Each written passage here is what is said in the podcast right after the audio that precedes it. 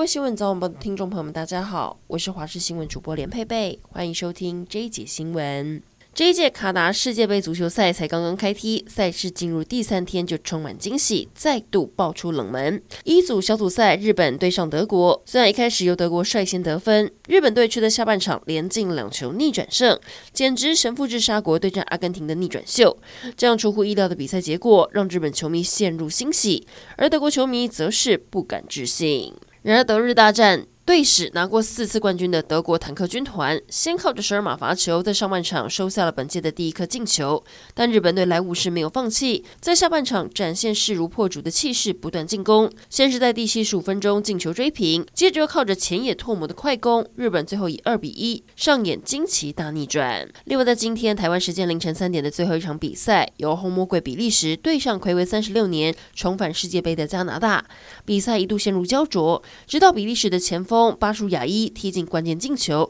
为比利时首开纪录。最终，比利时就靠着这颗球以一比零击败加拿大。世界杯足球开踢，全民都在疯世足。凌晨的彩券行也相当热闹，许多民众呼朋引伴，一起围在电视前看球赛，同时一边下注买运彩。业者表示，目前运彩买气比平常增加三到四成，就连女生也会下注。平常就在玩运彩的廖先生表示，碰上世足更是提高两倍注码下球。二十三号的日德大战赛前球员大合照的时候，场上出现了一根。场上出现了相当特别的一幕，德国国家队全部球员用手捂住嘴巴，原来是他们不满国际足总在世界杯期间禁止七支欧洲球队佩戴象征多元与包容的彩虹臂章。这个捂住嘴巴的动作，代表球员的言论自由遭到剥夺。除了场上球员，德国内政部长也佩戴着彩虹臂章来到现场看球。民众党新竹市长候选人高虹安昨晚找来联电荣誉副董事长薛明志录直播，针对之前对话截图被爆料，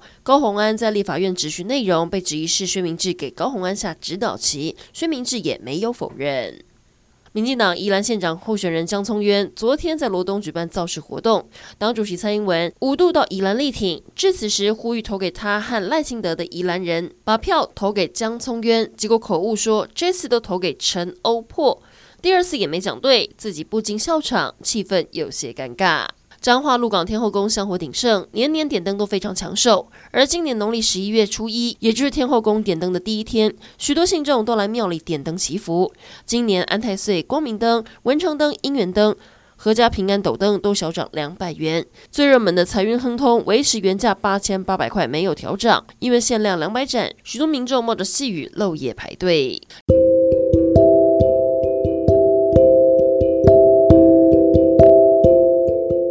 上整点新闻，感谢您的收听，我们再会。